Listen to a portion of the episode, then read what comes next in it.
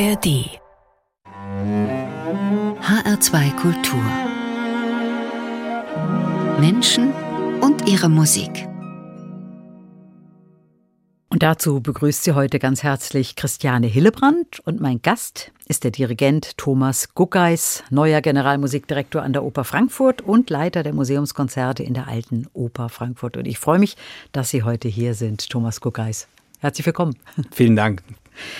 Ja, seit zwei Jahren steht im Grunde schon fest, dass Sie die Nachfolge von Sebastian Weigle antreten werden. Also 2021 wurde es bekannt gegeben. Zwei Jahre ist eigentlich eine lange Zeit, aber ich glaube, sie vergeht dann doch schneller, als man denkt. Jetzt ist es soweit. Jetzt treten Sie die neue Stelle an als GMD an der Oper Frankfurt. Was ist das jetzt für ein Gefühl so kurz davor? Also es ist herrlich, weil natürlich jetzt ich mich nach der ganzen Planungsphase, äh, die wahnsinnig interessant und spannend ist, einfach unglaublich freue aufs gemeinsame Musizieren, um den Musikerinnen und Musikern zu begegnen, dem Publikum zu begegnen und ja, hier in Frankfurt voll durchzustarten. Wie gut kannten Sie denn das Haus hier in Frankfurt? Ich habe es über die Jahre jetzt doch ganz gut kennengelernt. Wir haben uns ja schon auch, bevor wir uns zu diesem doch großen Schritt äh, für beide Seiten entschlossen haben, schon ausführlich kennengelernt, auch ja Projekte zusammen gemacht und war jetzt auch sehr oft natürlich zu Gast hier in Frankfurt, äh, einfach für Treffen, zur Planung, zur Vorbereitung.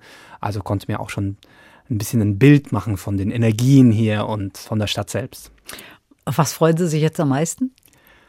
Ich freue mich wirklich am allermeisten aufs gemeinsame Musizieren. Das ist ja mein Kerngeschäft. Zum Generalmusikdirektor sein gehört ja auch ganz viel mehr noch. Das habe ich jetzt die letzten Jahre in der Vorbereitung schon intensiv erlebt und äh, jetzt freue ich mich einfach tatsächlich auf die ersten Vorstellungen, auf die Proben, auf die Premieren. Jetzt hat ja 15 Jahre lang Sebastian Weigle die Aufgabe des Generalmusikdirektors in Frankfurt ausgefüllt, an der Seite von Bernd Löbe. Das war ein starkes Gespann zusammen, die beiden. Jetzt in die Fußstapfen von Sebastian Weigle treten zu dürfen, wie fühlt sich das an? Also für mich ist es eine ideale Situation fast. Sebastian und ich kennen uns länger, sind äh, gut befreundet und er hat hier eine großartige Arbeit geleistet über die vielen Jahre. Und ich darf jetzt quasi ein Haus und ein Orchester übernehmen, das sich äh, künstlerisch in einer, in einer super Verfassung befindet, wo man gemeinsam Neues entdecken kann. Aber man muss nicht, wie, wie das manchmal leider in anderen Übergabesituationen äh, der Fall ist, erstmal den Karren aus dem Dreck ziehen, sondern man kann hier wirklich äh, einfach gleich durchstarten und das ist eine tolle Sache und es ist auch toll, dass es äh, so eine unglaublich freundschaftliche Übergabe ist, ja, dass das so Hand in Hand geht, dass man sich gegenseitig unterstützt und dass ich auch bei Sebastian äh, immer fragen kann, du, wie hast du das gemacht? Und er mir Tipps gibt und einfach aus seiner Erfahrung mit dem Haus und auch ganz spezifisch mit den speziellen Bedürfnissen quasi von diesem Haus sich so gut auskennt. Sebastian Weigler war auch mal zu Gast hier, der Sendung Menschen und ihre Musik und er hat auch vom Orchester geschwärmt. Und dass es so eine tolle Zusammenarbeit war, weil das einfach auch so herzliche Menschen sind und das macht ja auch viel aus. Haben Sie das auch schon so wahrnehmen können? Absolut. Das ist auf jeden Fall ein wahnsinnig schöner und besonderer Geist, dass wirklich alle ja, Freude haben am Musizieren und sich da auch quasi einfach dieser Idee unterordnen. Und darauf freue ich mich. Menschen und ihre Musik. Sie haben uns natürlich auch ganz viele Musikwünsche mitgebracht. Und jetzt hören wir mal den ersten Musikwunsch. Und es ist vielleicht nicht unbedingt das, was man jetzt erwartet. Das ist Musik von Jamie Cullum. Sie können uns danach mal erzählen, warum Sie sich dieses Stück gewünscht haben. Hören wir erst mal rein.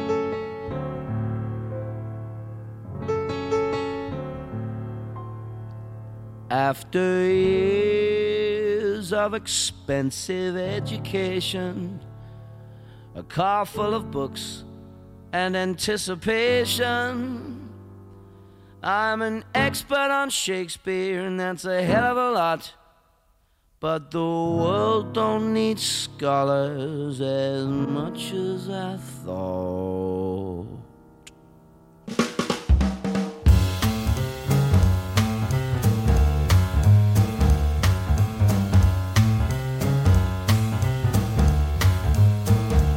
Maybe I'll go traveling for a year, finding myself or start a career. I could work for the poor, though I'm hungry for fame. We all seem so different, but we're just the same.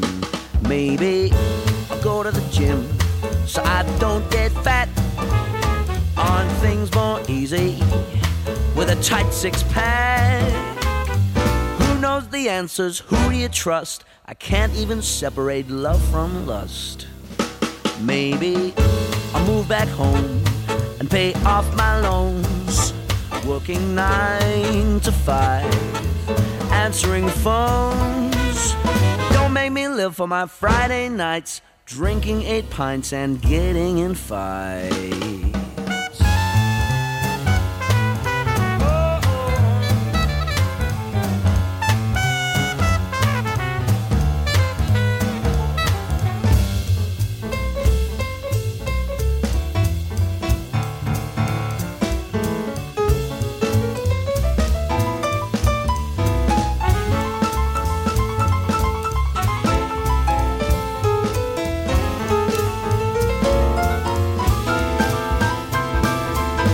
Want to get up, just let me lie in. Leave me alone, I'm a 20 something. Maybe I'll just fall in love. That could solve it all.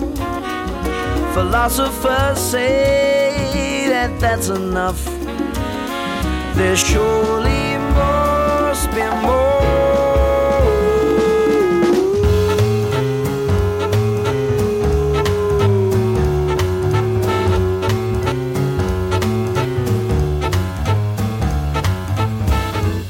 Love ain't the answer, nor is work. The truth eludes me, so much it hurts. But I'm still having fun, and I guess that's the key. I'm a 20 something, and I'll keep being me. Do da do da.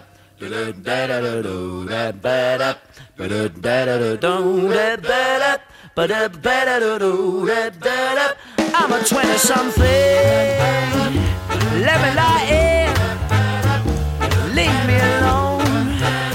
I'm a 20 something. Do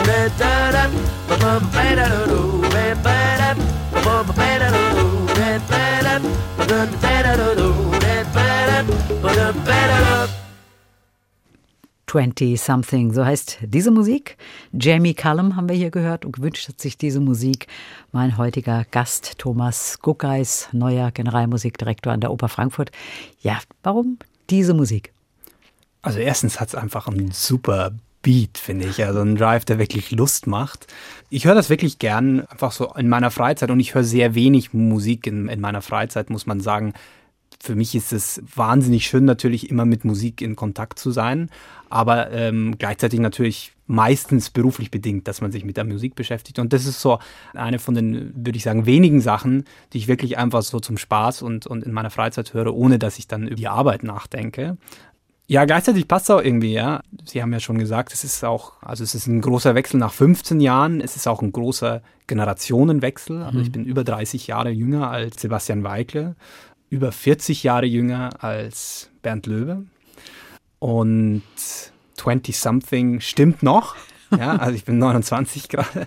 Und ich finde auch ganz schön im Song, neben dem Groove, den er einfach hat, ähm, was mich auch besonders anspricht, weil ich persönlich auch viel mit Jazz aufgewachsen bin. Ich habe viel Jazz gemacht, in meiner Jugend vor allem und also selber gespielt, aber auch in wahnsinnig viele Konzerte gegangen, das immer sehr genossen. Und gleichzeitig halt inhaltlich auch der Text irgendwas, wo man sagt, naja, man hat jetzt viele Jahre quasi der Ausbildung hinter sich und es fühlt sich auf jeden Fall auf eine gewisse Art und Weise, dieser Schritt ist definitiv ein, ein großer Schritt des, des Erwachsenwerdens jetzt. Also ähm, deswegen finde ich, passt das ganz gut. Können Sie uns den Musiker noch ein bisschen näher vorstellen? Jamie Cullum. Jamie Cullum ist ein fantastischer Jazzpianist. Eigentlich erstmal hat dann diese besondere Stimme, würde ich sagen. Ja, ist ja jetzt wirklich nicht im klassischen Sinne schön oder irgendwas, aber halt wahnsinnig ausdrucksstark. Äh, eine große stilistische Vielfalt. Also hat ja auch Don't Stop the Music zum Beispiel gecovert in einer tollen Form und finde ich, schafft so einen ganz ja, spannenden Spagat. Manche von seinen Alben haben fast so eine, so eine Pop-Tendenz wirklich. Ja, der spielt auch vor den großen Hallen. Anderes wiederum ist richtiger Jazz, einfach teilweise auch doch anspruchsvoller. Ja, und ich mag dieses Album auch sehr gern, weil es wirklich in Kooperationen doch einige äh, Titel mit einer, mit einer Big Band äh, aufgenommen sind. Ja, und man dadurch eben ja, so, nochmal so eine ganz besondere Energie reinbekommt. Jetzt haben Sie gerade gesagt, das ist Musik, die auch auf jeden Fall in Ihre Jugend gehört. Also mit Musik, äh, mit dieser Musik sind Sie auch groß geworden. Wie muss man sich das vorstellen? Sie kommen ja nicht aus dem typischen musikalischen Elternhaus. Genau, also ich habe früher als kleines Kind angefangen, Schlagzeug zu spielen. Ähm, das kommt schon über meine Familie ein bisschen. Mein Onkel war Soloschlagzeuger bei den Münchner Philharmonikern mhm. und später dann sehr viel unterwegs als Avantgarde-Schlagzeuger, ist aber sehr früh gestorben. Da waren Sie um die zehn, ne? Habe ich immer nachgerechnet. Genau. Das heißt, Sie haben ihn schon als Musiker auf jeden ich Fall erlebt. Erlebt, ne? absolut, mhm. absolut. Aber er war sicher auch jetzt nicht musikalisch die prägendste Figur in meiner Kindheit oder Jugend, aber das war der erste Impuls, selber musikalisch tätig zu werden, auf jeden Fall. Und kam dann über, eigentlich ziemlich stark über Singen erstmal, also im, im Chor singen, vor allem äh, erstmal im Kirchenchor und solche Sachen weiter zur Musik, bevor ich dann auch relativ früh noch angefangen habe, Klavier zu spielen. Und das war dann so mein Instrument wirklich. Aber auch da immer schon nicht mit einer dezidiert klassischen, rein klassischen Ausbildung, sondern ich hatte eine für mich wahnsinnig prägende und wichtige äh, Lehrerin und, und Freundin, ja, in meinen jungen Jahren eigentlich, bis ich an die Musikhochschule ging, die immer sehr breit die Ausbildung wirklich angelegt hat, was vor allem ganz viel zeitgenössisches Repertoire angeht. Also ich habe ziemlich viel moderne Sachen gespielt, ähm, da eben auch Jazz und alles, was so dazwischen steht, zwischen der ganz klassischen E-Musik und der U-Musik, ja, was so Brücken schlägt. Und natürlich daneben auch einfach das klassische Repertoire und da habe ich mich wirklich dann äh, richtig reingefressen. Das war meine Leidenschaft auf jeden Fall, das Klavier. Und ich spiele immer noch viel, aber dann kam eben das Interesse, das immer größer wurde, wirklich an den Inhalten, an den musikalischen Inhalten und nicht immer nur an den quasi technischen Herausforderungen, fingertechnischen Herausforderungen. Und so kam dann irgendwann die Umorientierung Richtung Dirigieren. Mhm. Das vertiefen wir gleich natürlich ausführlicher, aber Sie haben eben erzählt, Sie, eigentlich haben Sie mit Singen angefangen und Singen hat eine große Rolle gespielt. Und Sie haben eine Aufnahme dabei, da haben Sie sogar selber mitgesungen, damals im Chor. Und deswegen würde ich vorschlagen, dass wir das jetzt als nächstes hören. Ich finde, das passt jetzt wunderbar. Absolut, sehr gerne. Das ist Musik von Anton Bruckner, das Locus Iste. Können Sie sich erinnern an diese Aufnahme? sehr, sehr gut. Sehr prägender Moment für mich. Ist mit der Audi Jugend Chorakademie, in der ich viele Jahre eben mitgewirkt habe. Und das für mich die erste Begegnung war mit dem großen professionellen Musikbetrieb, mit den großen Orchestern, mit bedeutenden Dirigenten und Solisten. Wir haben wirklich tolle Projekte gemacht, symphonische Projekte auch immer wieder. Und und das war das erste Mal, dass ich richtig in diesen Betrieb irgendwie eingestiegen bin und diese Atmosphäre erlebt habe und auch diesen vollen Orchesterklang so mit dabei war, mit drin war, sage ich jetzt mal. Und diese Aufnahme ist kann ich mich da erinnern, es war in, in, einer abgelegenen Kirche in irgendeinem kleinen Dorf in, in ich glaube, Oberbayern. Und die Konzentration und mit der da viele junge Leute, ja, das waren ja alle so Anfang, Mitte 20, teilweise auch, ich war 19 oder 20, glaube ich. Das war unglaublich, ja. Also dieses Zusammenwachsen und dieses Einswerden in der Musik, das war wirklich ein tolles Erlebnis und ich finde auch nach wie vor, das künstlerische Niveau war wirklich sehr hoch. Also muss man, muss man echt sagen.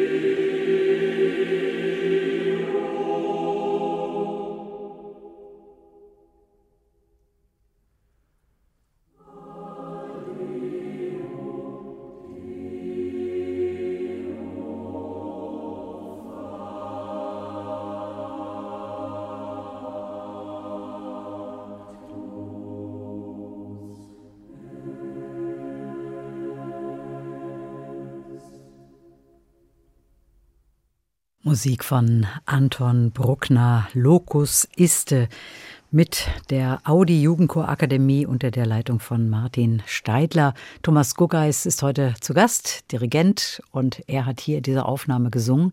Welche Stimme, Herr Guggeis? Tenor 2. Tenor 2. Also ich habe mich schon immer sehr angestrengt für die Höhe, aber ganz nach oben hat es nicht gereicht. Aber für Tenor 2 war es wunderbar. Haben Sie eben genau zugehört, wie Tenor 2 gesungen hat? Ja, ja, ja. Der Gesang hat in Ihrem Leben eine große Rolle gespielt, das haben Sie vorhin schon erzählt. Und dann haben Sie vom Klavier auch schon berichtet, dass Sie dann zum Klavier gekommen sind und dann irgendwann aber dann das Dirigieren entdeckt haben. Es ist ja nicht so selbstverständlich, dass man als so junger Mensch schon sagt, ich möchte mal dirigieren. War das ein eigener Wunsch oder wurden Sie quasi entdeckt? Also ich hatte schon einen Musiklehrer tatsächlich in der, im Gymnasium einfach, der, als ich mich auf die Aufnahmeprüfungen an der Hochschule dann vorbereitet habe, eigentlich mit Hauptfach Klavier. Das war so meine Gangrichtung erstmal. Der zu mir meinte, ja, aber du bist doch eigentlich jemand, der so interessiert ist an den inneren Zusammenhängen, an den ja, musikalischen Fragen, der auch analysiert ist an der Analyse und, und Harmonie und allem. Findest du nicht, dass vielleicht auch Dirigieren was für dich sein könnte? Und dadurch habe ich mich damit beschäftigt und zum ersten Mal überhaupt quasi Partituren irgendwie mir angeschaut und gelesen. Und das hat mich schon sehr fasziniert. Ja, also vor allem die Partitur einfach wirklich zu, zu studieren. Und ähm, letzten Endes ist das ja auch geworden. Also ich habe dann Dirigieren studiert, zwar nach wie vor mit Hauptinstrument Klavier. Und Klavier spielt auch nach wie vor eine wichtige Rolle äh, für mich künstlerisch. Aber es war genau die richtige Entscheidung für mich. Mhm. Ähm, Im Nachhinein betrachtet auch sehr deswegen, oder das hat sich sagen wir so, herauskristallisiert, schon während des Studiums, aber dann noch viel stärker später dann, als ich angefangen habe zu arbeiten in diesem Bereich, dass ich es einfach wahnsinnig genieße, mit Menschen gemeinsam Musik zu machen, mit anderen gemeinsam wirklich in, in diese Kommunion einzutreten, mhm. äh, die so Musik machen einfach ist.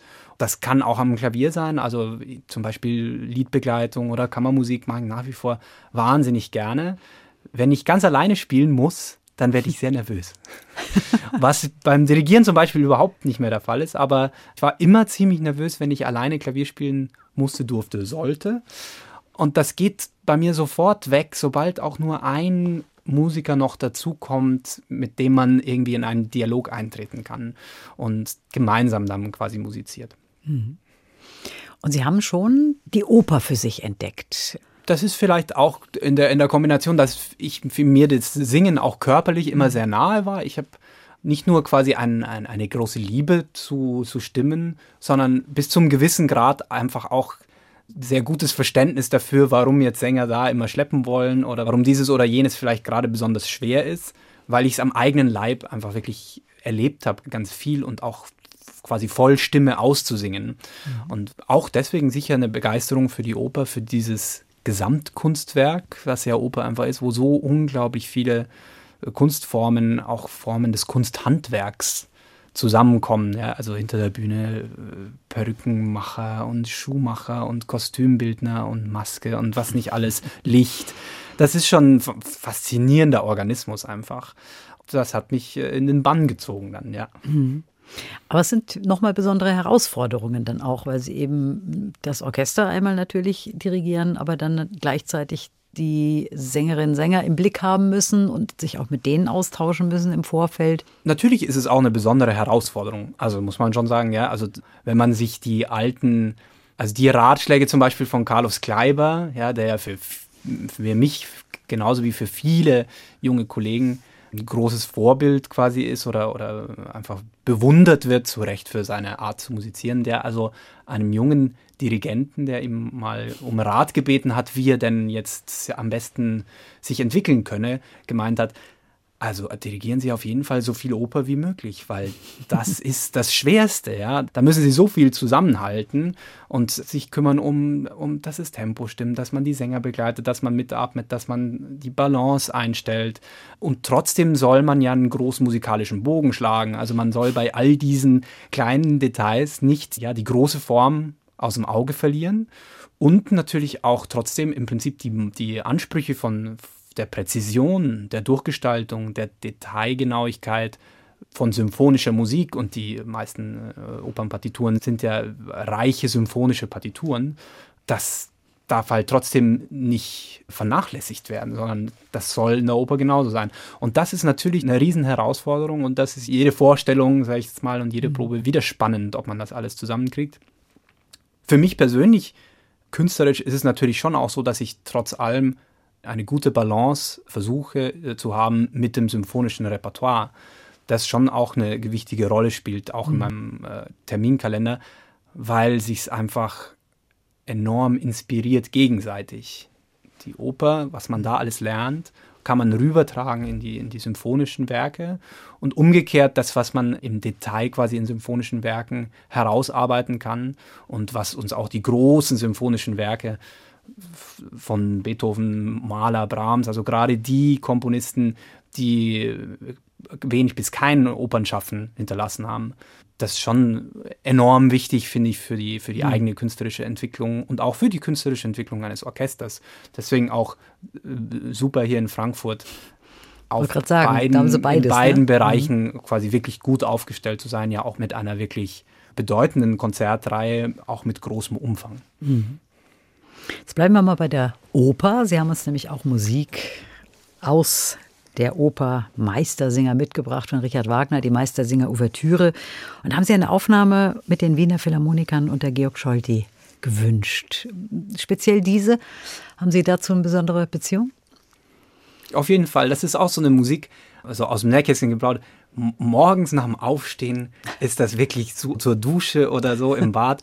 Also das gibt einfach ordentlich Lebensgeister, finde ich. Das ist so ein, ein, ein Stück, das natürlich wahnsinnig energetisch erstmal rangeht und trotzdem alles in sich vereint, was so an Musik groß und schön sein kann. Sehr poetische, äh, lyrische Linien, ein unglaublich raffinierter Kontrapunkt, tolle Instrumentation mit totaler Ökonomie, wirklich eine, eine wahnsinnig mitreißende Musik auch zu schreiben. Das ist ja eine der kleinst besetzten Wagner-Partituren überhaupt, die mhm. Meistersinger. Und dementsprechend für mich eigentlich immer, also das höre ich nicht jeden Morgen, um Gottes Willen, das wäre auch zu viel. Aber ab und zu so morgens einfach zum in den Tag kommen, finde ich das herrlich. Und Scholti als mhm. äh, ehemaliger Generalmusikdirektor der Oper Frankfurt, großer, großer Operndirigent, später großer symphonischer Dirigent. Ich mochte ihn immer wahnsinnig, vor allem in der Kombination mit den Wiener Philharmonikern, weil Scholti irgendwie so einer, einer war, ja auch in den Bewegungen irgendwie ganz eckig und, und, so, und so mit ungarischem Feuer. ähm, und hat eine wahnsinnige Klarheit eingefordert. Und das verbunden mit der, im Prinzip mit dem erstmal weichen, runden, dunklen Klang der Wiener Philharmoniker, finde ich, führt zu einem vollen, üppigen, markanten Klang, der nie hart wird trotzdem, sondern wo es immer äh, einfach Spaß macht zuzuhören. Dann hören wir diese Aufnahme jetzt mal, die Meistersinger-Ouvertüre von Richard Wagner.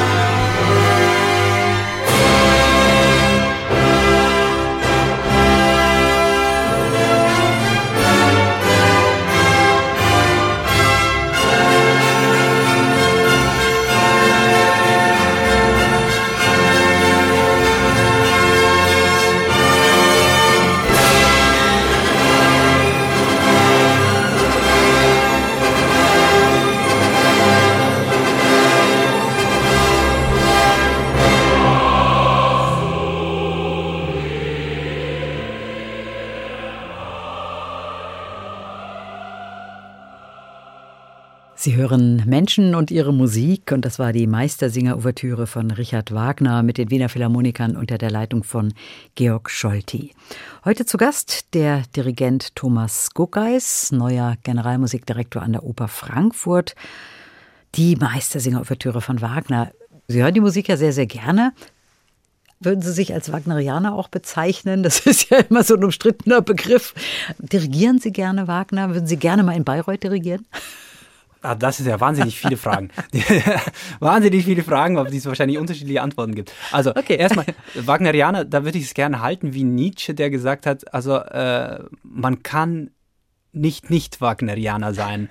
Man kann das Wagnerianer sein überwinden, aber man kann es nicht gar nicht erst gemacht haben. Er, er, spielt damit natürlich auf seine Zeit an, wo schon unglaublicher Einfluss von Wagner ausgegangen ist auf alle. Und ich glaube, dass Nietzsche meinte auch ja, das war zu einem Zeitpunkt, als er selber schon mit Wagner gebrochen hatte, dass man sich einfach seinem Einfluss nicht entziehen kann. Man kann ihn ablehnen, man kann ihn vergöttern, lieben, mögen, aber man kann sich nicht nicht dafür interessieren, also zumindest in seinen damaligen äh, intellektuellen Kreisen.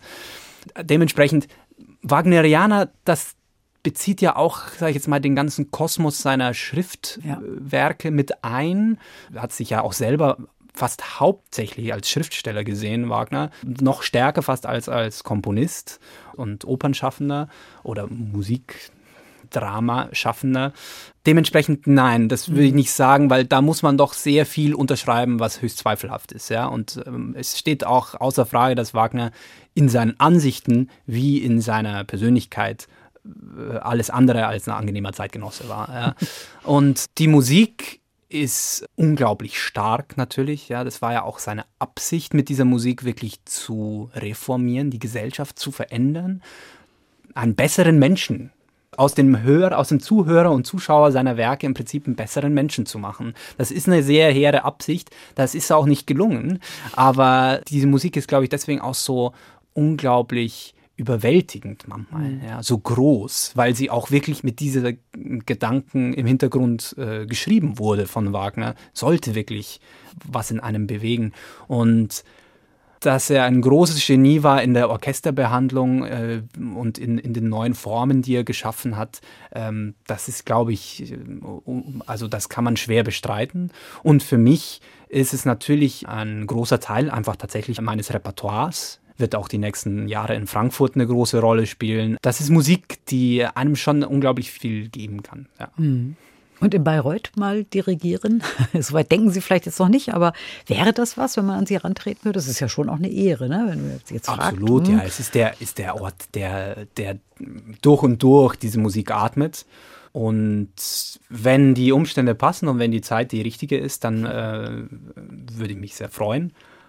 Ist ja auch noch Zeit, ne? Sie sind ja auch gerade mal 29, muss man immer dazu sagen. Jetzt haben Sie eben so schön erzählt, die Meistersinger-Ouvertüre, das ist so Musik zum Aufstehen, zum Wachwerden, morgens duschen, fertig machen. Sie sind aber jemand, der sehr analytisch an Musik rangeht, auch rangehen muss als Dirigent. Können Sie das überhaupt noch mal aus, zwischendurch ausblenden, Musik einfach nur hören, ohne irgendwie zu denken, da kommt jetzt das Thema, da kommt das, da setzen jetzt die Geigen ein, ähm, da kommt die Kontrabässe. Geht das?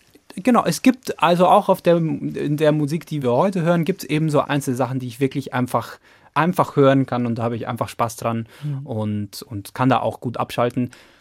Gerade natürlich klassische Musik, da ist immer irgendwie ein analytisches Ohr mit dabei, aber auch das macht ja Spaß. Also es ist ja oh, Gott sei Dank wirklich so, dass ich das große Glück und das Geschenk habe, dass, dass meine Leidenschaft auch mein Beruf ist. Mhm. Und äh, deswegen kann ich mich da jetzt, also möchte ich mich auch wirklich nicht darüber beklagen, dass das bei mir, wenn ich Musik höre, dann auch automatisch gleich irgendwie an ein Lämpchen angeht, in den Ohren vor allem und sagt, aha, wie klingt es denn hier, wie macht es der Kollege oder die Kollegin, spielt das Orchester und so.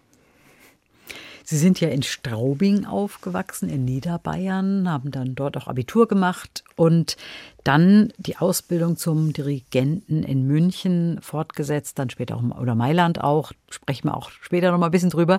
Aber Sie haben auch parallel Physik studiert. Also wirklich zwei Studiengänge parallel. Warum haben Sie sich damals dazu entschlossen? Hatten Sie auch die Idee irgendwie, dass Sie Physiker werden wollen? War das auch mal angedacht? Absolut. Mhm. Also ich war immer sehr begeistert von, von der Wissenschaft allgemein, also als, als Kind und als Jugendlicher. Und irgendwann hat sich die Physik eben äh, herauskristallisiert, gerade die theoretische Physik, die mich einfach sehr fasziniert hat, wegen der Fragen, die sie stellt, auch wegen der Methoden, die sie benutzt.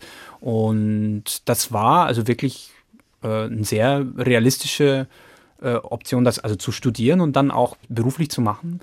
Und ich habe damals dann gesagt, naja, ich habe ja jetzt bisher auch neben der Schule quasi irgendwie als Hobby Musik gemacht und jetzt mache ich halt neben dem Physikstudium auch mehr oder weniger mein Hobby auch zu, zum Studium und, und studiere auch Musik.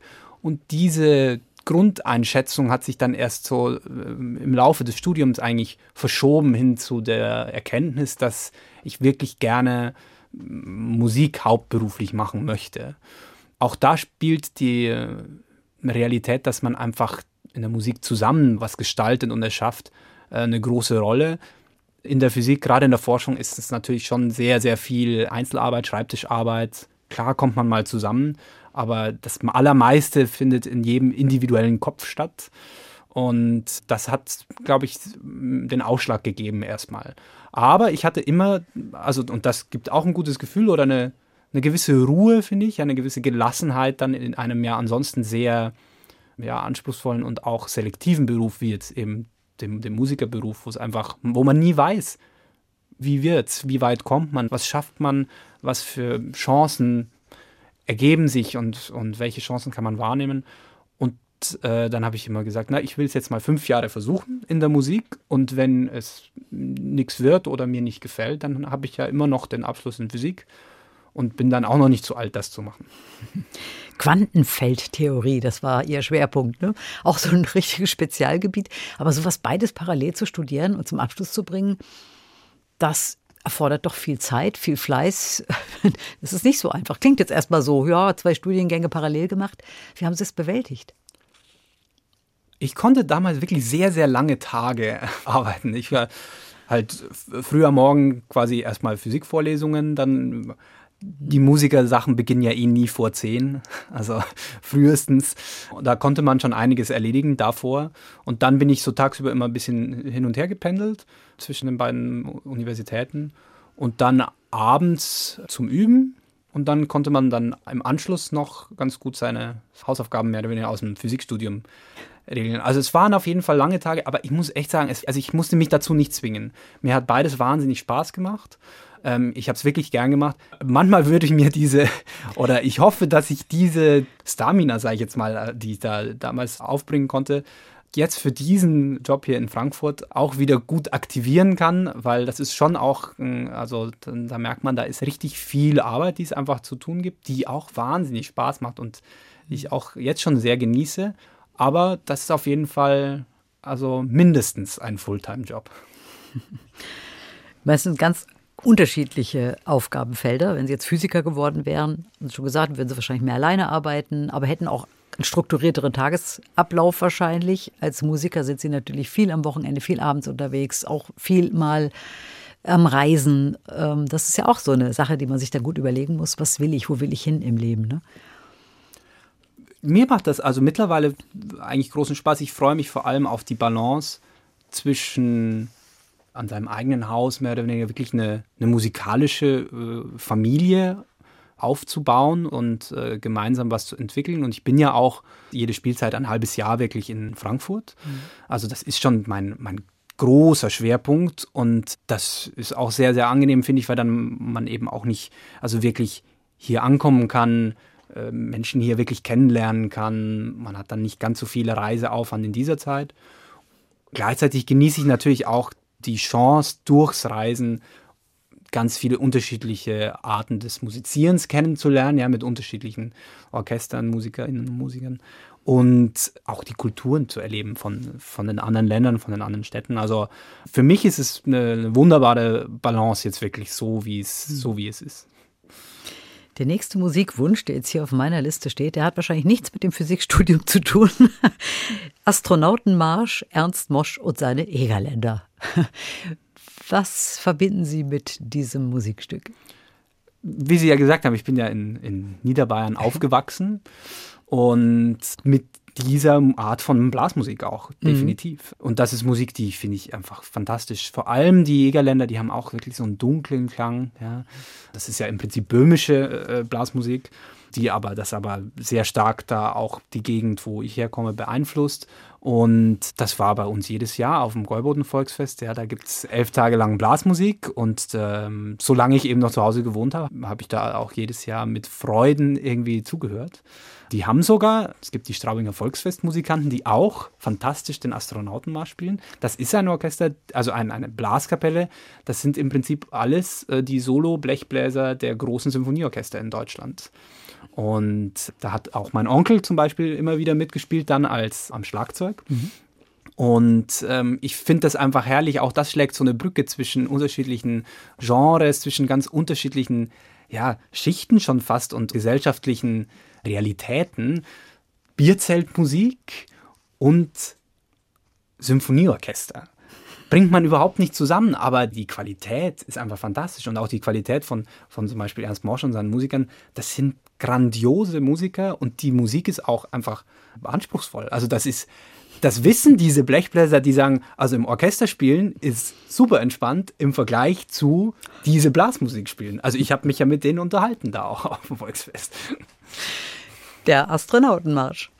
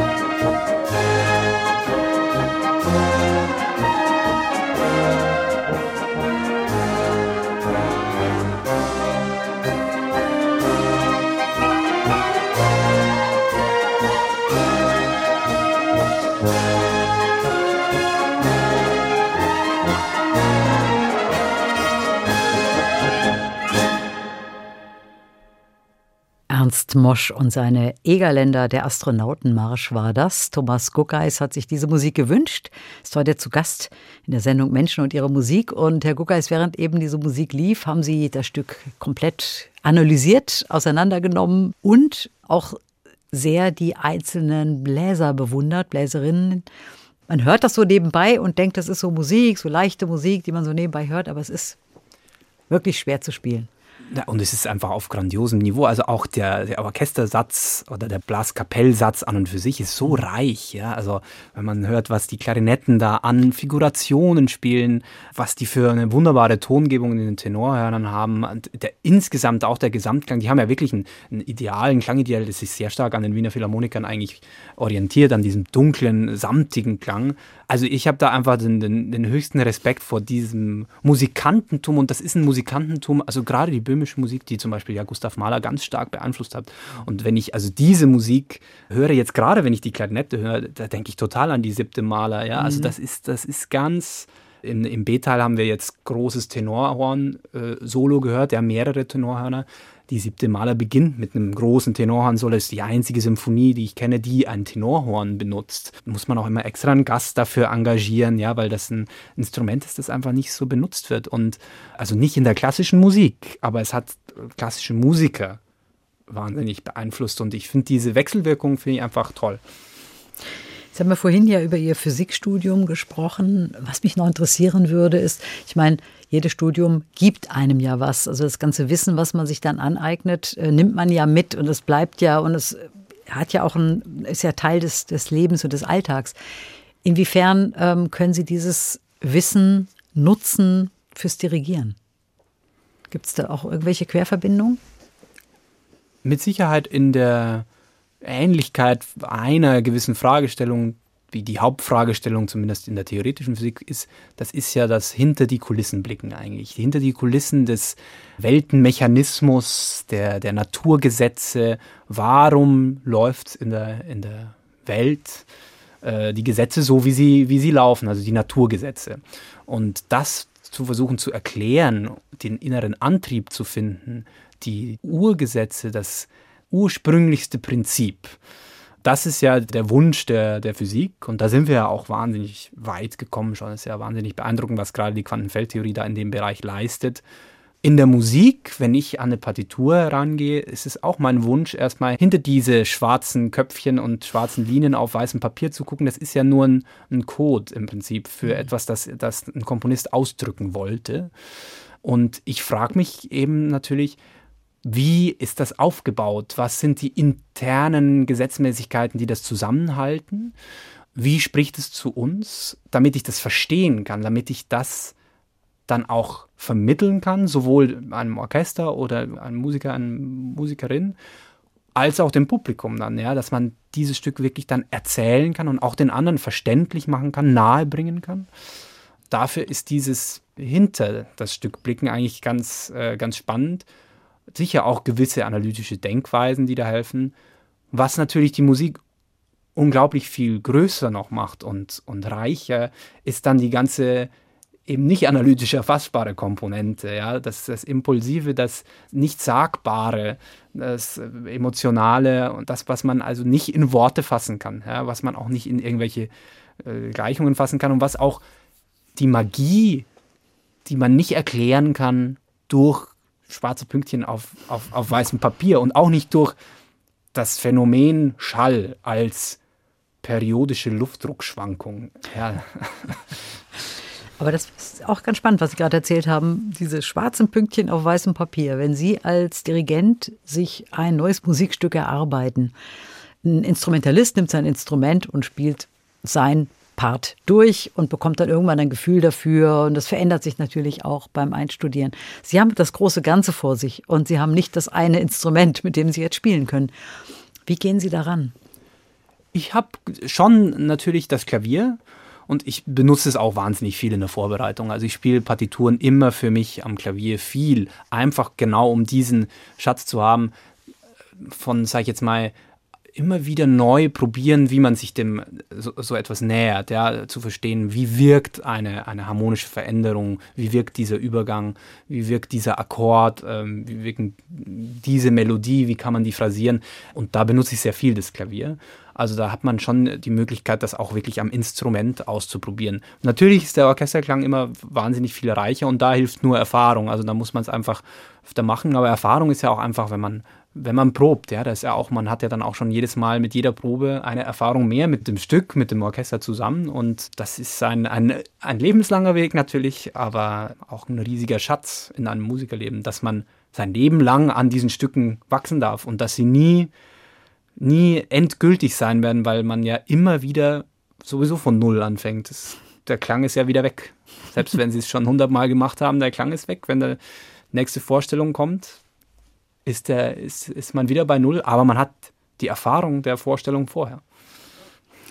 Inwiefern hilft das Studium der Musik von Johann Sebastian Bach fürs Dirigieren, überhaupt die Auseinandersetzung mit der Musik von Bach?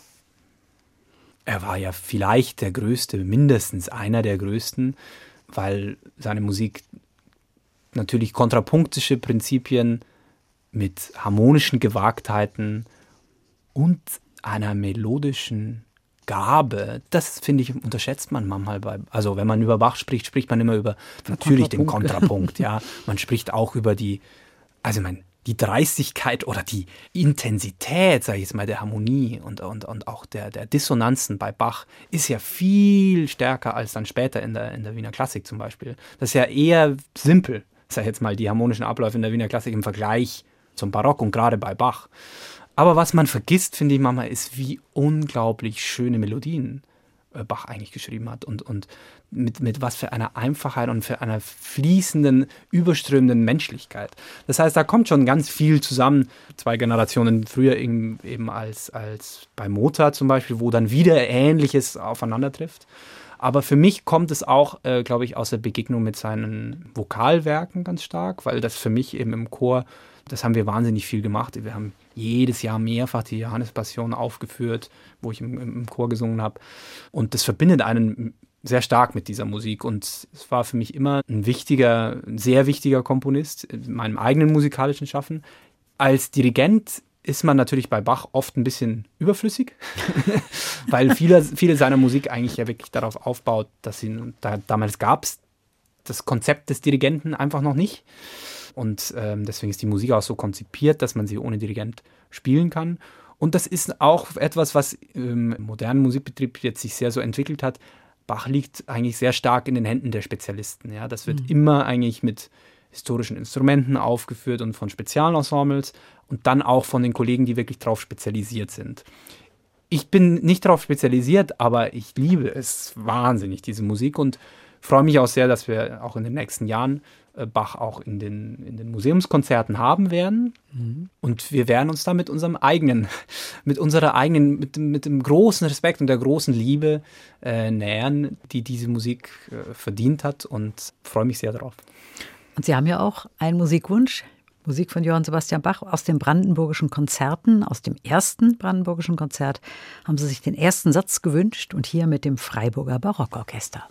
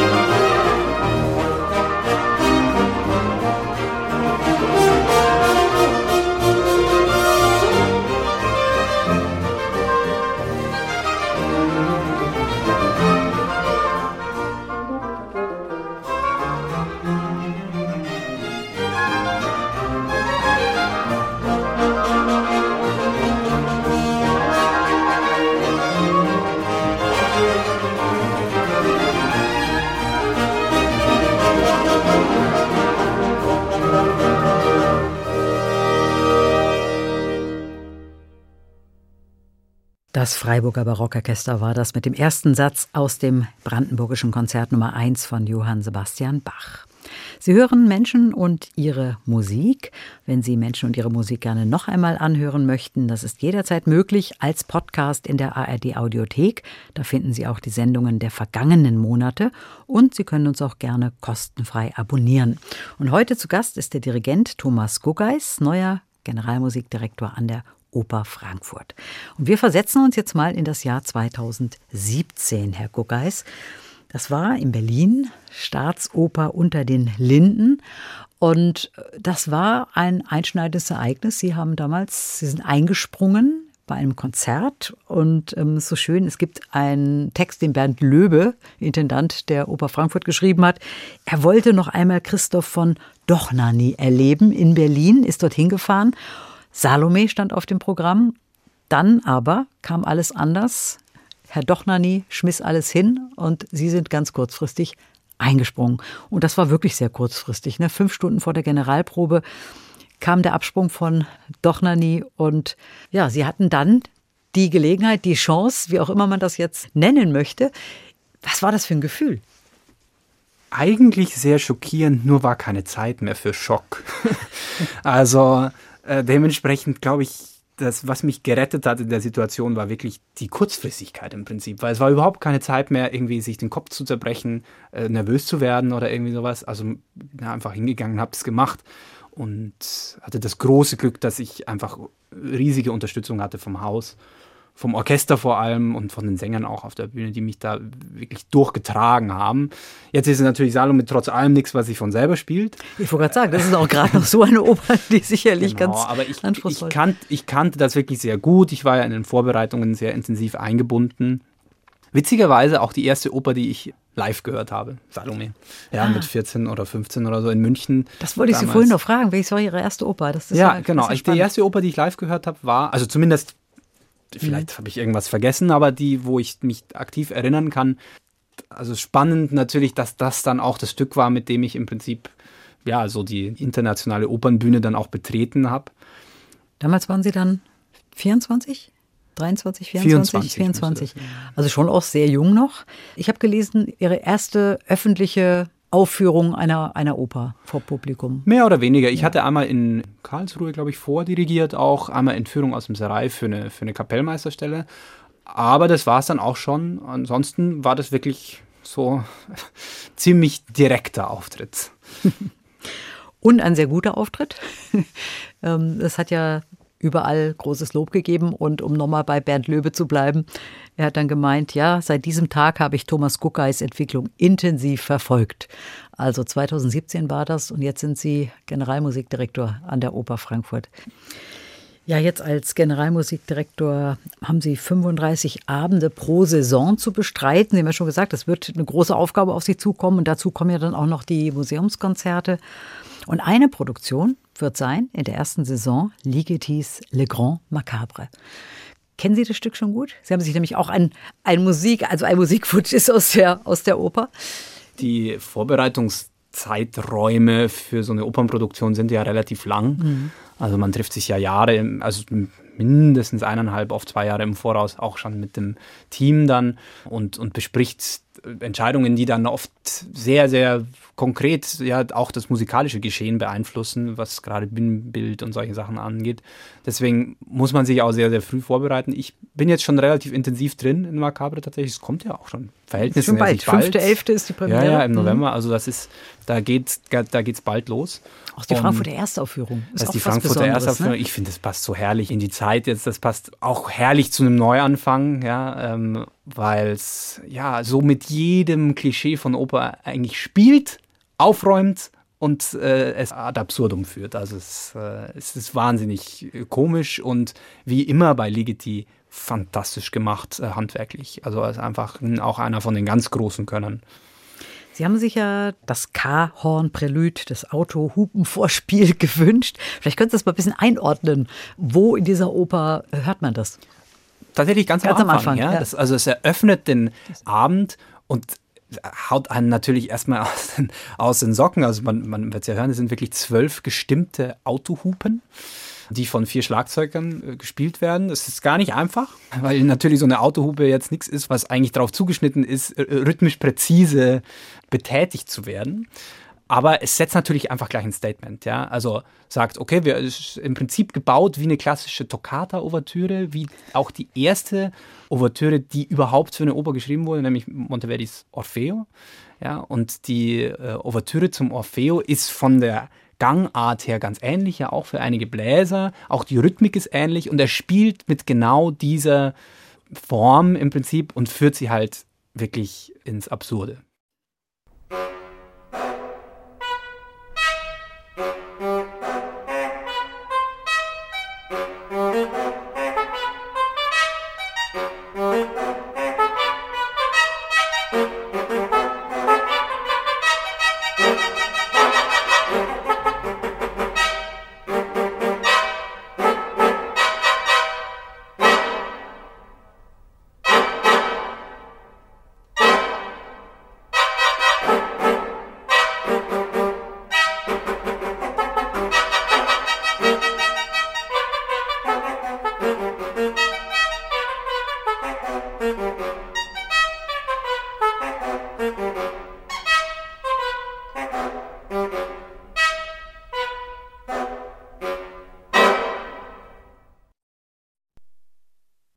Beginnt die Oper Le Grand Macabre von George Ligeti. Hier haben wir Musiker des Philharmonia Orchestra gehört unter Isa-Pekka Salonen. Die Autohupen, kommen die dann im Laufe der Oper auch nochmal irgendwann vor, Thomas Kogeis? Äh, kommen auch noch mal kurz zurück als Zitat mehr oder weniger diese, diese Eingangs-Ouvertüre dieses Vorspiels. Allerdings zum Beispiel, also das Instrumentarium ist ja kunterbunt in dieser Oper, gibt es das Vorspiel zur zweiten Hälfte der Oper. Das ist für zwölf Türklingeln. Also ich habe die ähm, Oper noch nie gesehen, gehört. Also ich kann, Man muss unbedingt reingehen. Unbedingt, unbedingt. Ich kann das nur, also vor allem jeder, der irgendwie Skepsis gegenüber von Oper hat, möchte es also wärmstens empfehlen, weil es einfach, ja, es, es ist auch nicht zu lange, eine Stunde 40 Musik. Mhm. Vielleicht können Sie kurz mal ein bisschen beschreiben, um was geht's, wie viele Sängerinnen und Sänger sind auf der Bühne, wie ist das aufgebaut? Es ist im Prinzip ja eine Weltuntergangsgeschichte. Also es geht so um, ums jüngste Gericht. Es geht darum, dass eben ganz viele absurde Gestalten dann tatsächlich auftauchen, die völlig exaltiert im Prinzip Opernklischees ja, parodieren. Mhm. Da gibt es das klassische Liebesduett, aber es ist halt total übertrieben. Es gibt klassische Buffo-Duett, aber es ist total übertrieben. Es gibt den Heldentenor, der halt zum Charaktertenor wird und ähm, all das. Es ist eine große dramatische Geschichte und aber gerade immer dann, wenn es am dramatischsten wird, platzt mehr oder weniger die Blase. Und äh, es spielt mit den klassischen Formen eben ganz stark, aber eben mit einem total ungewöhnlichen Instrumentarium, mit einer sehr peppigen, fetzigen Klanglichkeit irgendwie. Auch mit sehr lyrischen, schönen Momenten. Es ist nichtsdestotrotz zeitgenössische Musik, ja. Also mhm. es hat, hat ähm, auch diesen Anspruch. Und ja, es ist ein unglaublich spannendes Werk. Ist das also die Musik des 20., auch vielleicht 21. Jahrhunderts, ist ja auch schon eine Weile, ein Repertoire, das Sie gerne mögen? Also irgendwie höre ich so ein bisschen raus, dass Sie da schon auch ein Fable für haben. Absolut. Ich finde es ähm, wahnsinnig spannend, was da geschrieben worden ist. Es hat ja eine wahnsinnige Vielfalt und es ist wie Musik immer eine Reaktion oder Kunst immer eine Reaktion auf, die, auf, auf ihre Zeit ist und ihre Zeit dann umgekehrt wieder beeinflusst finde ich es auch wahnsinnig spannend, einfach immer zu beobachten, was bringt unsere Zeit für eine, für eine Musik hervor. Mhm. Und deswegen wird auch die nächsten Jahre zeitgenössische Musik in den genauso in den Konzerten wie in der Oper immer eine relativ gewichtige Rolle auch spielen. Ja? Also wir werden da, da immer wieder große Werke im Spielplan haben und auch auf den, auf den Konzertprogrammen finden. Ich finde das eine tolle Herausforderung und vor allem auch eine tolle Möglichkeit in der Kombination mit bekannteren Werken mhm. neue Blickwinkel äh, und Hörwinkel mhm. ähm, zu erkunden und die Ohren zu öffnen mit gewissen zeitgenössischen Werken für das Unerhörte in klassischen Meisterwerken, die man glaubt gut zu kennen. Thomas Guggeis, jetzt haben wir schon eine Weile gesprochen und man hört schon raus, dass Sie wissen, was Sie tun, dass Sie genau wissen, was Sie vorhaben, wo Sie hinwollen. Das mit 29 Jahren. Das ist ja auch nicht so selbstverständlich, dass man sich als so junger Mensch auch immer vor gestandenen Musikerinnen und Musikern durchsetzt. Sie arbeiten mit auch schon vor ein paar Jahren, da waren Sie ja noch jünger, mit hochprofessionellen Orchestern zusammen, mit Sängerinnen und Sängern auf der Bühne, die eine wahnsinnige Bühnenerfahrung haben. Ist das mal Thema gewesen bei Ihnen oder hatten Sie nie das Gefühl, ich muss mich jetzt da irgendwie behaupten? Also es ist auf jeden Fall immer Thema, wenn man in Interviews. Das ist definitiv so. Das, das, ist, das ist immer, es ist immer ein Thema in Interviews. Ich hatte das Glück, nein. Also es war zumindest nie direkt ein Thema, was man sich so erzählt, so hinter, hinter vorgehalten hat oder, oder so in der Kantine, ist wieder eine andere Sache. Aber wenn man jetzt einfach nur die gemeinsame Arbeit anschaut, dann hatte ich immer das Glück, dass ich eigentlich den Eindruck hatte, es geht gerade den großen Profiorchestern wirklich um die fachliche Expertise, um einen respektvollen Umgang miteinander, natürlich um, um, um einen frischen Blick auf die Sachen irgendwie, kombiniert mit einer Sensibilität für die Tradition, die das Orchester zum Beispiel oder, oder ja, mitbringt. Und für mich spielt das halt in der Zusammenarbeit äh, eine große Rolle, einfach da eine, eine Balance zu finden. Also die Stimme des Orchesters zu hören erstmal und dann gemeinsam quasi einen Weg zu finden, wie man das ausdrücken möchte, was man da vor sich hat in dieser Musik. Und ja, eben zwei ganz wesentliche Punkte für mich immer gewesen ist natürlich sehr gründliche Vorbereitung. Also ich habe schon den Anspruch, dass ich der am besten informierte in dem, dem Raum mit 100 Leuten bin. Und gleichzeitig eben das kombiniert mit dem Respekt vor der Erfahrung und vor der individuellen künstlerischen Persönlichkeit einfach jedes einzelnen Mitglieds eines, eines Orchesters, eines künstlerischen Kollektivs, eines, einer Sängerin, eines Chormitglieds, was auch immer. Mhm. Jetzt haben wir die erste Aufnahme, wo wir Sie als Dirigent erleben. Jetzt haben Sie Musik von Georg Friedrich Händel mitgebracht, und zwar aus dem Oratorium Trionfo del Tempo, eine Arie mit Sarah Aristidou und dem Orchester des Wandels. Wir hören erst mal rein und dann können Sie ja mal ein bisschen erzählen, was es mit dieser Aufnahme auf sich hat.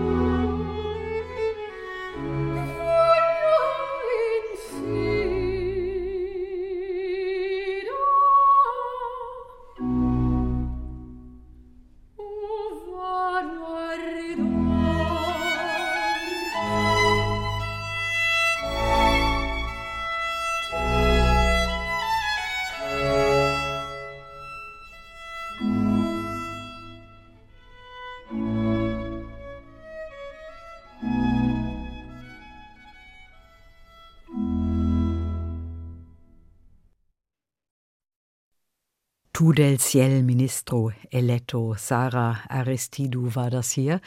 Und das Orchester des Wandels hat gespielt unter der Leitung von Thomas Guckeis, der heute zu Gast ist in der Sendung Menschen und ihre Musik.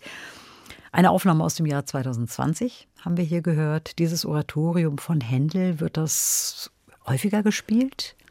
Relativ gesehen ja. Also von den Händel-Oratorien ist es schon eines der, eines der großen, weil es sich auch sehr gut anbietet, als, als Oper quasi inszeniert zu werden.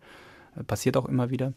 In dem Fall eine ganz besondere Aufnahme, deswegen, weil sie wirklich im, im tiefsten äh, Lockdown eigentlich noch entstanden ist. Mhm, und 2020, da, ja. ja, mhm.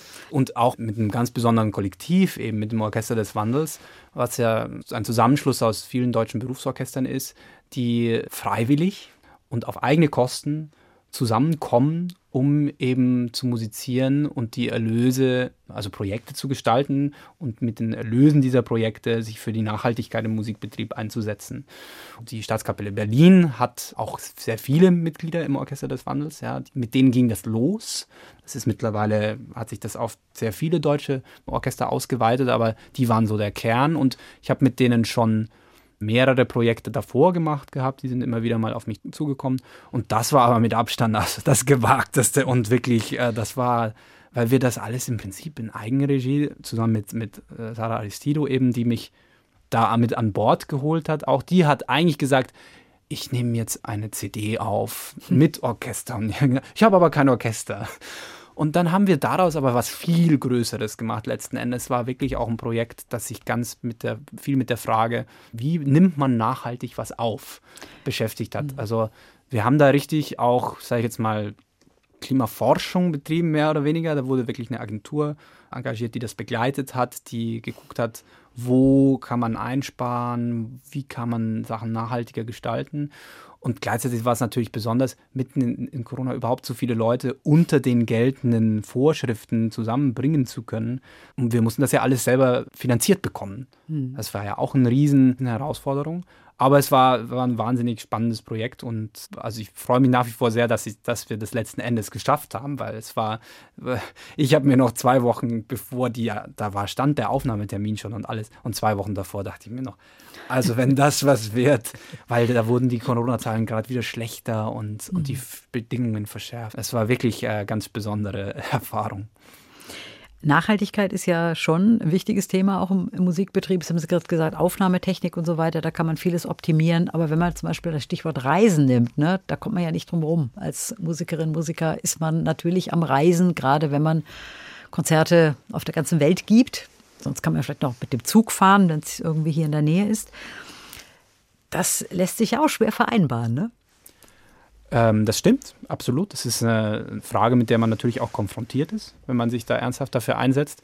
Jetzt muss man sagen, dass wir zum Beispiel jetzt hier in Frankfurt, wenn man jetzt fürs Orchester spricht, als Opernorchester ja doch sehr ortsfest erstmal sind. Also wir sind, uns betrifft jetzt als Orchester das Reisen weniger. Mich als Individuum betrifft es natürlich, ja. Also ich bin, wo es immer geht, mit dem Zug unterwegs, aber natürlich, also interkontinental oder so, oder auch größere Reisen in Europa mache ich, mit, mach ich mit dem Flieger. Ich äh, reise viel weniger als früher, muss ich auch sagen. Also ich versuche das alles etwas äh, effizienter irgendwie zu gestalten, aber trotzdem noch viel mehr als viele andere Menschen. Und man kann das natürlich kompensieren, aber idealerweise ist es ja immer zu vermeiden und nicht zu kompensieren. Äh, ich kann dann nur sagen, ja, ich tue das und ich bemühe mich aber halt die, sage ich jetzt mal, gesellschaftliche Multiplikatorfunktion, die mir dadurch irgendwie zukommt und die Möglichkeit, eine Botschaft vielleicht auch an unterschiedlichen Stellen wirklich also anzubringen und äh, zu vertreten und ihr hoffentlich Gehör zu verschaffen, äh, versuche halt das dann wirklich zu nutzen, ja, diese Möglichkeiten. Ähm, und das kann das nur zu einem Teil aufwiegen, aber es kann auch einen Teil beitragen zu einer großen Kampagne und zu einem ja, großen Anliegen. Thomas Gucker ist heute zu Gast in der Sendung Menschen und ihre Musik. Eine Musik haben Sie sich gewünscht.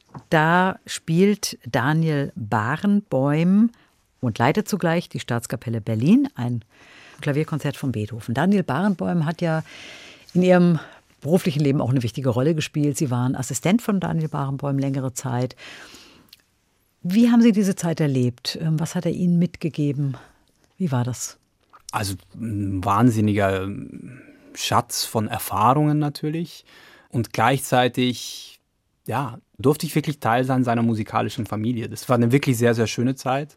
Man musste sich das natürlich schon irgendwie am Anfang erstmal erkämpfen, würde ich sagen. Also aus gesundheitlichen Gründen macht er leider ja nur noch relativ wenig und hat sich auch etwas zurückgezogen. Aber damals hat er ja einen unfassbar vollen Terminplan. Und überhaupt an ihn ranzukommen mit einer auch nur kleinen Frage, zum Beispiel meine erste Frage, das weiß ich noch, an ihn war wirklich, warum das Accelerando vor dem B-Teil der Arie von Marceline in, in Fidelio von Beethoven? Weil ich habe seine Neuproduktion von Fidelio an der Staatsoper Berlin da assistiert und er hat immer gesagt, frag mich, frag mich, das ist wichtig. Aber um ihn dann zu fragen, musste man bei seiner Referentin zwei Wochen vorher einen Termin machen, damit man fünf Minuten mit ihm kurz reden konnte, weil es war, ansonsten war er einfach immer belagert äh, und, und musste sofort zum nächsten Termin. Aber das wurde dann immer, immer einfacher irgendwie und er war immer zugänglicher und hat mich dann wirklich sehr, sehr herzlich aufgenommen, wahnsinnig unterstützt natürlich. Musikalisch habe ich auch sehr, sehr viel gelernt, einfach durch die Proben, die ich bei ihm gesehen habe, ähm, aber auch aus den Gesprächen, die wir dann über Musik geführt haben. Und er hat mir einfach sehr viele Chancen gegeben. Nicht nur in Berlin, sondern er hat sich auch sehr für mich eingesetzt bei, bei anderen Institutionen, bei bedeutenden Orchestern, bedeutenden Opernhäusern und hat da immer seine Kontakte irgendwie auch angerufen und gesagt, ach komm. Also das war schon eine ganz besondere, besondere Zeit. Mhm. Auch menschlich, also ein wahnsinnig humorvoll, geistreicher Mensch, ja, äh, wahnsinnig großzügig. Also wirklich lädt einen immer ein und, und, und, und ist gerade zu seinem innersten Kreis unglaublich warmherzig. Und deswegen war das für mich eine wirklich sehr, sehr schöne Zeit. Und auch künstlerisch habe ich viele Sachen erlebt, die mich unglaublich beeindruckt haben, die natürlich manchmal auch eine große Herausforderung darstellen, weil man muss sich dann vor diesen Interpretationen auch erstmal lösen, seine mhm. eigene Stimme finden. Mhm. Und äh, bei Beethoven zum Beispiel ähm, ist es eine ganz besondere Sache, das habe ich mit ihm natürlich oft erlebt, mit der Staatskapelle, und das ist auch ein Komponist, der die beiden besonders verbindet. Und das ist auch jetzt ein, ähm, ein, Stück, das ich jetzt auch in meiner ersten Spielzeit hier in Frankfurt im Konzert dirigieren werde, mit einem wunderbaren jungen äh, Pianisten, Aris Blettenberg, äh, den ich auch schon lange kenne. Und für mich ist gerade Beethoven immer eine große Herausforderung, da meine eigene Stimme zu finden. Über die Jahre hinweg gelingt es mir immer besser. Aber am Anfang war es wirklich, da dachte ich mir, das, was er macht, ist so stark, aber das kann niemand nachmachen. Das geht nicht. Also gerade die, die dritte zum Beispiel habe ich oft mit ihm erlebt und das ist, das ist weltbewegend, das, das erschüttert die Welt auf menschlichste Art und Weise in, wirklich in den Grundfesten. Aber das kann ich als junger Mensch mit meiner eigenen Musiksprache erstmal so nicht erzählen. Und da eine genauso gültige, aber doch ganz eigene Interpretation zu finden, das ist erstmal, erstmal eine große Aufgabe. Ja, in der Aufnahme, die Sie mitgebracht haben, da ist er ja auch in einer Person. Also er spielt auch selber Klavier und leitet das Orchester an. Hat man ja früher auch öfter so gemacht. Äh, Mozart, Beethoven auch teilweise noch. Da ist er ja nochmal prägend. Und das verbindet sie beide aber auch. Ne? Sie spielen auch Klavier und dirigieren. Also ist ja auch nochmal eine Gemeinsamkeit. Ja, ja, absolut. Er hat ja auch von seinen Pianisten in Berlin immer wirklich auch technische Exzellenz erwartet. Also wenn man da irgendwo bei, bei einer von seinen Proben irgendwie so ein bisschen angefangen hat, so, so diese typischen Repetitorenvereinfachungen, also dass man so wiederholte Noten dann weglässt oder sowas, weil es einfach sehr anstrengend ist zu spielen, also einfach technisch virtuoses zu spielen, hat er immer gesagt, bist du wieder faul heute? also, das äh, war schon auch der pianistische Anspruch, war sehr hoch da immer bei ihm. Dann hören wir jetzt mal den zweiten Satz aus dem fünften Klavierkonzert von Ludwig von Beethoven mit Daniel Barenboim und der Staatskapelle Berlin.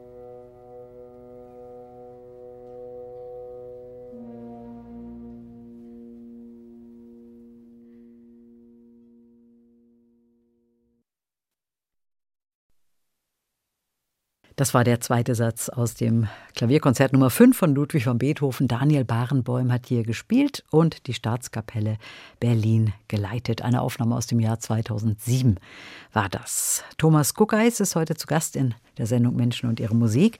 Herr Guckeis, Sie haben Daniel Barenboim erlebt, Sie haben eben von ihm geschwärmt und Sie haben ja auch mal das West Eastern Divan Orchestra leiten dürfen, das er ja auch ins Leben gerufen hat. Wahrscheinlich auch, da Sie in Kontakt mit ihm waren. Wie war das? Wie haben Sie das erlebt? Ja, war eine ganz besondere Situation. Ich, wir waren ja auf Europatournee mit Mavlast von Smetana und haben damit auch den Prager Frühling eröffnet, wo das ja jedes Jahr gespielt mhm. wird. Und für die ist das ja wirklich ein Nationalheiligtum. Bei uns wird das selten ganz gespielt als Zyklus. Da hört man immer nur die Moldau. Und ja, das ist ein, ein besonderes Stück, eine besondere Herausforderung. Also durchaus sehr schwer zu spielen, aber auch schwer einfach zu begreifen, sage ich jetzt mal, und wirklich auch verständlich zu machen. Aber die Energie von diesem Orchester ist, ist schon einzigartig. Ja? Die haben auch so, so eine Kombination, das Klangbewusstsein im Prinzip von, äh, er hat da versucht, natürlich sein Klangideal über Jahrzehnte hinweg quasi denen einzuimpfen. Das ist auch sehr gut gelungen. Die klingen wirklich wie so eine Mischung aus Staatskapelle Berlin und Wiener Philharmoniker. Erstmal im, in der Klangidee, ja, im Klangideal gleichzeitig haben die eine wahnsinnige jugendliche Energie auch, ja. Und da muss man, ja, ist eine ganz besondere Art zu arbeiten und vor allem so auf so einer Tournee so hintereinander zusammenzuwachsen mit dem Orchester, aber auch mit diesem besonderen Stück. Mhm. Und das war eine besondere äh, Erfahrung auf jeden Fall und eine, und eine tolle Erinnerung auch. Ich habe ja vorhin schon erwähnt, dass Sie in München Dirigieren studiert haben, aber auch in Mailand. Warum haben Sie sich gerade Mailand ausgesucht? Für mich war klar, ich will nach Italien. Mhm. Nicht nur wegen des Essens, sondern, sondern, wegen der Sprache, wegen der Sprache ne? ja. und wegen der Kultur auch einfach. Also das ist schon die Wiege ja, also gerade der Oper, aber auch großer Teile der abendländischen Musik, die da in dieser Sprache eigentlich verwurzelt ist. Also ich meine, die musikalischen Bezeichnungen, Tempobezeichnungen sind ja alle auf Italienisch üblicherweise, auch bei den deutschen Komponisten. Und deswegen war das für mich äh, total wichtig. Und gerade im Opernbereich ist natürlich die, die italienische Oper auch ein, ein Riesenanteil. Und das war also für mich auch genau die richtige Entscheidung, das zu tun. Und für die Oper ist es natürlich auch gut, Italienisch zu können, ne? die Sprache zu können, aber Sie sprechen noch andere Sprachen, ne? Englisch? Französisch, Russisch habe ich gelesen. Genau. Also mein, mein Russisch, ist ein bisschen, mein Russisch ist jetzt ein bisschen eingerostet, muss ich ehrlich zugeben. Aber ähm, auch da kommen einige äh, Stücke in den nächsten Jahren hier in Frankfurt und da werde ich das dann wieder aufpolieren. Wann haben Sie das noch gemacht? Also nebenher gelernt oder äh, bei Reisen auch in die Länder? Unterschiedlich. Also. Russisch war tatsächlich so ein großes Corona-Projekt irgendwie. Also ähm, ich war dann auch 2019 genau in St. Petersburg einen Sommer und habe dann einen Sprachkurs gemacht und dann während Corona auch wirklich viel Zeit mit dem Studium quasi da verbracht. Die anderen Sprachen kommen alle, also Französisch, da habe ich immer wieder viel in Frankreich gearbeitet, habe auch gute Freunde in Frankreich, wo ich viel gesprochen habe.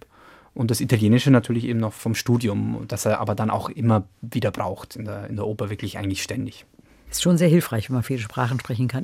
Ein Corona-Projekt, haben Sie mir vorhin erzählt im Vorgespräch, weil ich gefragt habe, warum haben Sie sich Musik von Antoine Burz gewünscht? Das ist ja ein Künstlername. Ihn haben Sie entdeckt während der Corona-Zeit oder viel gehört, kann man das so sagen? Das war so unsere Hymne, also in Berlin, so mit, mit, meinen Freunden auch irgendwie, da hat eine, eine, eine Hymne geschrieben, eigentlich Deutschland ist stabil, was wirklich die, also so ein gewisses Gefühl der Positivität feiern wollte während, während der Pandemie, wo wir wirklich alle nicht wussten, wie es weitergeht. Und ja, auch hier wieder finde ich einfach toll, den Spagat auch ab und zu zu schlagen zu dem, was quasi zum Beispiel meine Generation, aber auch die Gesellschaft, was die gerade so hören. Das finde ich immer wieder ganz interessant. Und wir werden ja jetzt äh, einen anderen Song von ihm hören, Freddie Mercury.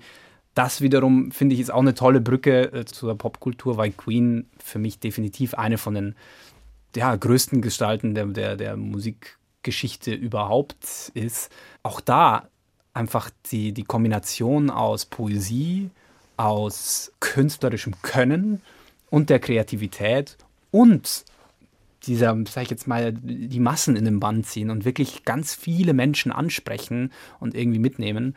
Das finde ich toll und das finde ich, was ich mir immer wieder auch für die klassische Musik wünsche und deswegen immer wieder auch gerne eben da zuhöre, was ist denn gerade so im Ohr von den Menschen. Ja, und er hat ja viele Kunstrollen geschaffen ne? und eine davon ist Antoine Burz. Und wir hören jetzt Freddie Mercury. uh, fühl mich gut, Junge. fühl mich gut, Topmodel. Let's go, du kleinen Bitch. Leute fragen immer, wie kann es sein, dass du sexy bist? Ich sag, warum ich Banane krumm? Don't ask me. Ich bin ein sexy Typ, natürlich stimmt das. Alle sagen das, sogar Helene. Und ich sag, hey, don't ask me. Wahrscheinlich von Engel geküsst, auf Stirn, auf Nacken, Brust, überall, deswegen Sexiness, don't ask me. Ich sag dir eine Sache, glaub ich nicht so leicht, wenn man sexy ist. Ich bisschen schwer, Junge, don't ask me. Kein Prinzessin, kein Prinz, Queen. Yep. Freddie Mercury, kein Prinzessin, ich bin ein Queen. Ich lauf mit meiner Lady auf der Straße rum. Die Leute fragen mich, wie geil ich die. Ich sag, don't ask me. Ein anderer Typ kommt um die Ecke, guckt mich an und sagt, was ist mit der da los? Ich sag, hey, Junge, so steht die. Die steht immer leicht gekrümmt, immer bisschen mit dem Buckel so. Das ist Relene, Mann, so steht die. Lass die mal stehen, die ballert wie die will. Die ist am Start, Junge, guck mich nicht so an. Hm? Don't ask me. Lass mal leben, leben lassen. Lass mal leben leben lassen. Lass mal leben, zusammen, leben lassen, zusammen, alle leben, zusammen, für die lassen. Ich bin ein Queen, kein Prinzessin, kein Prinz, Queen. Freddie Mercury, kein Prinzessin, ich bin ein Queen. Ich bin ein Queen, kein Prinzessin, kein Prinz, Queen. Bescheid, wenn du da bist, ich mach Tür unten auf. Relais für dich, Lady, mach ich jetzt ein bisschen Autotune in meine Stimme rein. Ein bisschen Magic. Bisschen mehr, mach bisschen mehr, bisschen mehr. Bisschen mehr, mach bisschen mehr. Nicht so viel, Junge, nicht so viel, nicht so viel. Let's go. Schalali, la la la, schalali, la la la, schalali, la la la, Junge, don't ask me. Ich glaub, das ist geil, ich glaub, das ballert. Lass noch eine Runde machen, Junge. Don't ask me, don't ask me.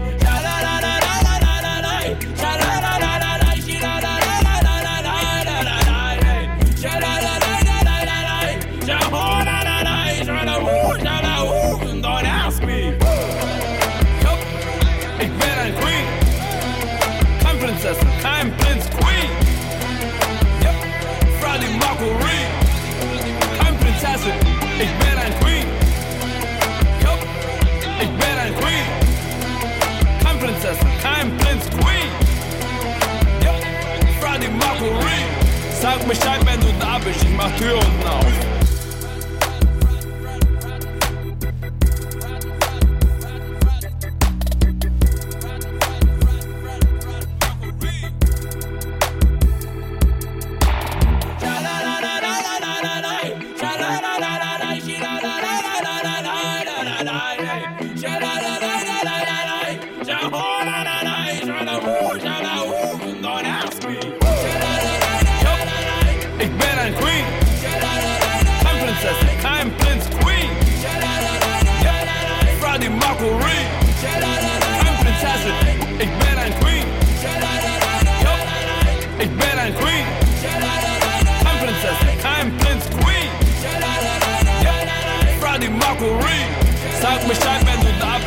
Tür unten auf.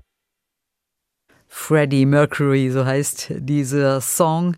Tedros Tetsebran hat hier gesungen als Antoine Burz und gewünscht hat sich diese Musik Thomas Guggeis, der heute zu Gast ist in der Sendung Menschen und ihre Musik. Ja, jetzt geht's los in Frankfurt. Es steht viel auf dem Spielplan. Sie haben ja schon erzählt, dass die Vorbereitungen natürlich schon länger laufen. Le Grand Macabre haben wir kurz reingehört. Mozart äh, wird es geben, Maler wird es geben. Also viele unterschiedliche Projekte, viele Opern, eben auch Konzerte. Was mich immer interessieren würde, ist unterschiedliches Repertoire, unterschiedliche Stücke, unterschiedliche Komponisten. Jeder Dirigent hat ja so seine besondere Art zu dirigieren, mal mit Taktstock, mal ohne, manche mit großen Gesten, sehr tänzerisch, andere mit ganz wenig Bewegung, viel mit Blicken. Ist das etwas, was sich auch im Laufe der Zeit entwickelt? Letzten Endes ist ja Dirigieren immer nur Mittel zum Zweck. Also ich meine, Sie hören ja nicht, was ich dirigiere. Deswegen geht es mir gestisch auch wirklich darum, was hilft dem Orchester, das zum Ausdruck zu bringen, was wir in den Proben gemeinsam erarbeitet haben. Ähm, und das ändert sich natürlich, das ändert sich nicht nur bei, beim Repertoire, das ändert sich von Probe zu Probe, das ändert sich von Probe zur Aufführung wahnsinnig. Ich frage eben immer, okay, was kann diese Geste jetzt gerade dem Orchester nutzen, um dieser Musik noch schöner, noch besser irgendwie ans Publikum bringen zu können. Das ist das, was ich immer frage. Und dadurch verändert sich das natürlich ständig. Das verändert sich auch von Repertoire zu Repertoire. Also jetzt zum Beispiel Mozart braucht viel weniger Koordination wahrscheinlich erstmal als jetzt Le Grand Macabre, wo man wirklich also erstmal die Taktarten schlagen muss und sowas alles, sondern da geht es darum, Phrasen zu bilden, da geht es darum, Farben zu gestalten und da geht es eigentlich um kammermusikalisches Musizieren. Deswegen, da werde ich auch gar nicht so viel dirigieren. Also ich werde auch selber Hammerklavier spielen äh, für die Rezitative, jetzt bei, bei Le Nozze di Figaro. Und ich appelliere jetzt schon an die Sänger und sage, wir müssen das als Kammermusik zusammen machen. Ich werde jetzt da nicht viel dirigieren. Jeder hat da ganz viel künstlerische Eigenverantwortung und so funktioniert es auch am besten. Von innen heraus, ja, von innen heraus wirklich zusammen musizieren wollen. Und das ist auch meine Philosophie fürs Dirigieren. Ja, genau. Figaro steht auf dem Spielplan und aber auch Gustav Mahler. Sie haben ja vorhin auch schon ein bisschen von Mahler erzählt. Die siebte Symphonie von Mahler ist auch unter anderem im Programm in dieser Saison. Die Musik von Mahler ist auch sehr fordernd fürs Orchester, aber für Sie natürlich auch. Er hat ja selber gesagt, er möchte eine ganze Welt in seinen Symphonien ausdrücken, beziehungsweise jede Symphonie ist eine ganze Welt. Und das trifft sicher auch für die siebte sehr stark zu. Ja, die siebte hat ja so, ein, so eine Tendenz äh, per aspera ad astra durch die Nacht zum Tag. Das heißt ja, hat ja auch den Beinamen Lied der Nacht bekommen.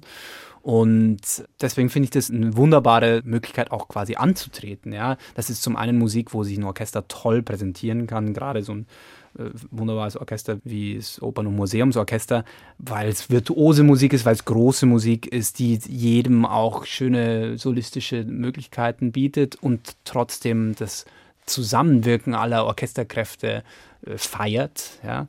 Und ähm, ja, auch weil es so eine wahnsinnige bejahen, lebensbejahende Botschaft hat. Ja, also gerade der letzte Satz, der wirklich auch hier einen Bogen schlägt ein bisschen zu den Meistersingern. Also man hat das Maler damals ja sogar irgendwie ein bisschen vorgeworfen. Das klingt doch wie die Meistersinger.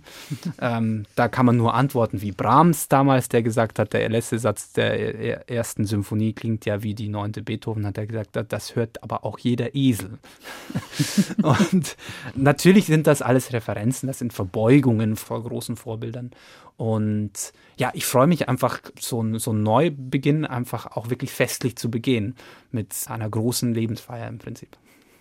Thomas Guckeis, ja, fünf Jahre liegen erstmal vor Ihnen hier in Frankfurt. Freuen Sie sich auch auf die Stadt?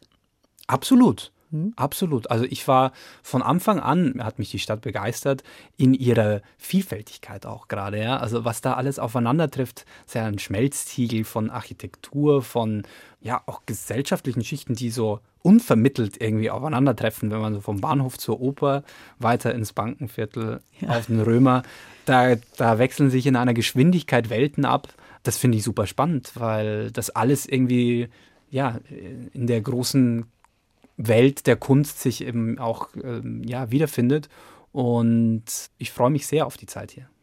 Dann wünsche ich Ihnen ganz viel Freude und viel Erfolg auch für Ihre Zeit an der Oper Frankfurt und natürlich auch allen Freunden der Oper, Freundinnen der Oper eine tolle Zeit, die jetzt beginnt mit Ihnen. Thomas Guckeis, neuer Generalmusikdirektor an der Oper Frankfurt. Herzlichen Dank, dass Sie zu Gast waren in der Sendung Menschen und ihre Musik. Ich schlage vor, wir hören zum Schluss noch ein bisschen Musik von Gustav Mahler, den Schluss des fünften Satzes der siebten Sinfonie. Und da haben Sie eine Aufnahme der Berliner Philharmoniker und der Claudio Abado gewünscht. Schön, dass Sie zu Gast waren in der Sendung Menschen und ihre Musik. Mein Name ist Christiane Hillebrand. Ich verabschiede mich, bedanke mich fürs Zuhören und nochmal herzlichen Dank an Thomas Gurgeis. Sehr gerne, danke.